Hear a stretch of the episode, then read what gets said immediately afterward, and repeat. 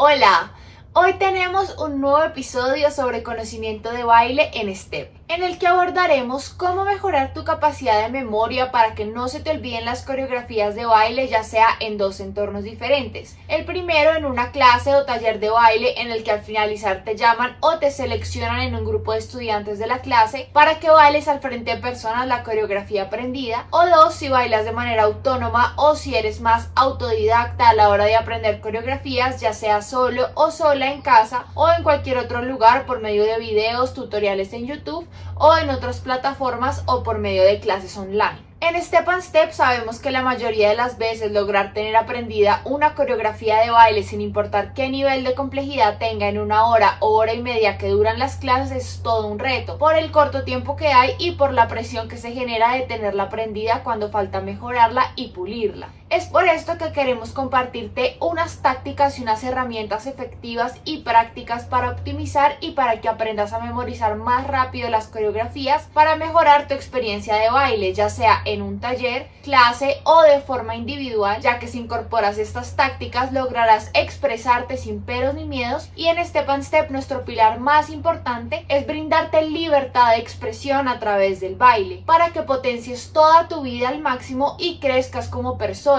siempre mejorando tu vida y la de los que te rodean. Cuando estés en una clase de baile o taller y estés aprendiendo la coreografía que debes mostrar en corto tiempo, te recomendamos que lo primero que debes hacer es concentrarte en el momento presente y en lo que estás haciendo. Evita pensar en qué harás después de la clase o en otro tipo de distracciones y concentra tu atención al máximo en la clase, el profesor y la coreografía para garantizar una mayor recepción y comprensión. También es importante que conectes y entiendas el propósito y el sentido con el que se busca hacer la coreografía con la canción escogida. Si la coreo es lenta, sentida, rápida, fuerte, entre otras dinámicas. Otra táctica que te recomendamos es oír la música primero y cerrar los ojos e imaginar en tu mente como si estuvieras haciendo la coreografía. Esto vuelve más fuerte tu capacidad de memoria y aprendizaje. Por otro lado, puedes enumerar cada paso del coro y hacer conteos a tu manera que te permitan recordar qué sección de pasos siguen. Si deseas hacer el aprendizaje grupal y más dinámico, puedes decirle a un amigo o amigo de la clase para que entre ambos se unan y repasen la coreografía dividiéndola en dos partes. La primera es sección A y la segunda la sería la sección B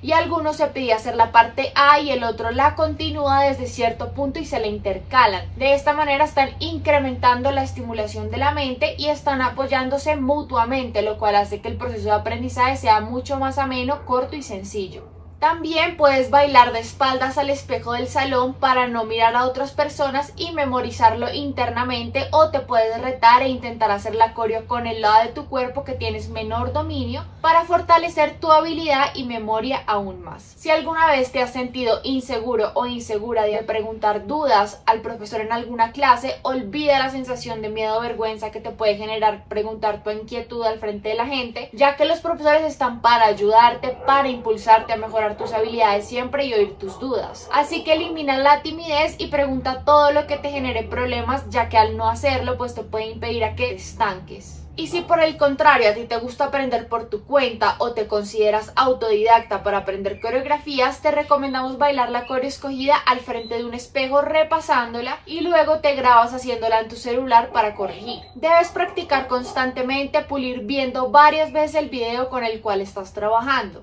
Otra herramienta que te damos es que puedes agrupar la coreo en varias secciones de pasos. Por ejemplo, divides la coreo en tres secciones y así tienes claridad de qué pasos van al principio, la mitad y al final de la.